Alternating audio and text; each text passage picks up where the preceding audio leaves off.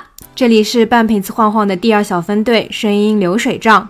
我们想用非聊天的独白形式来记录各自的日常生活，它也更像是一本声音手账。即便经过时间的洗礼，当我们回忆起这些过往时，依然可以会心一笑哦。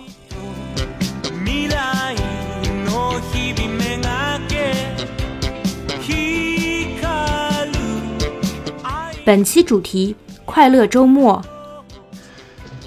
大家好，我是沃夫。在接到冬瓜这个周末主题的时候，我从来没有想过自己的周末是怎样度过的。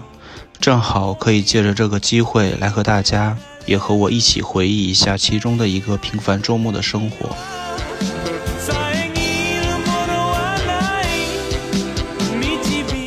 我呢，一般早上都是被我的狗舔醒的。在他觉得饿了，或者是告诉我该醒的时候，其实不只是周末，基本上每天也是这样。早上的第一件事情就是给自己做一杯咖啡。我本人是一个咖啡消耗大户，家里会备着四种不同的豆子让自己选择。我其实是有一个大类别选择困难症的人，例如吃什么饭，选择有很多，就不知道该选择什么。但是呢。细分成川菜、粤菜还是湘菜，或者早餐吃包子、油条还是油炸糕，我都能快速的选择。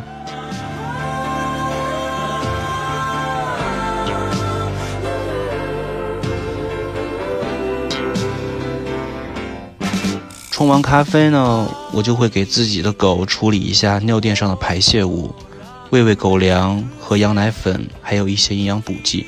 基本上早上的步骤都是差不多的，只不过在周末的时候我是不吃早餐的，是因为自己起的实在是太晚。周末之后的时光，我一般会选择宅在家里，因为我是平常也不上班的人。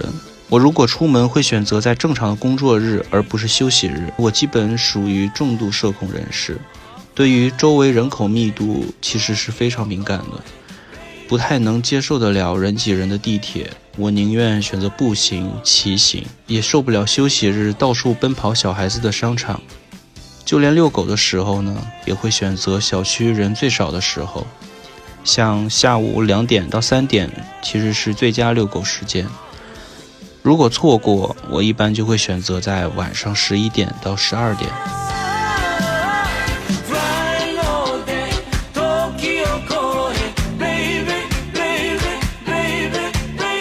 我们的家有一个很大的窗台，中午到下午太阳落山的时候，只要晴天阳光都很充足，在阳台旁边有一个懒人椅，我一般会在这个时间在这个地方看看书、刷刷手机、撸撸狗，它就会自然而然地跳到我的腿上，要么看看外面的风景，要么趴下来开始睡觉，我们就可以这样一直待到太阳下山。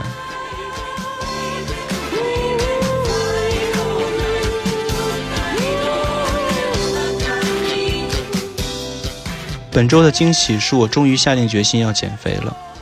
作为曾经还有一个有一点点线条肌肉的人来说，放飞自我的吃吃喝喝了两年，终于要开始减肥，要开始重新办健身卡了。说出来也是给自己的一个承诺吧，以免以后没有坚持下去的时候，可以听听这条播客来羞辱一下自己。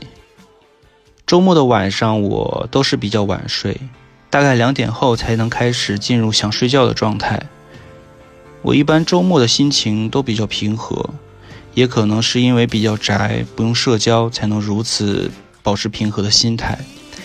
但是想想，作为人，在这个相对浮躁的社会，能保持平和的心态，其实也是一个很宝贵的事情了。所以，保持平和，缓慢前行，珍惜当下，去慵懒生活。know.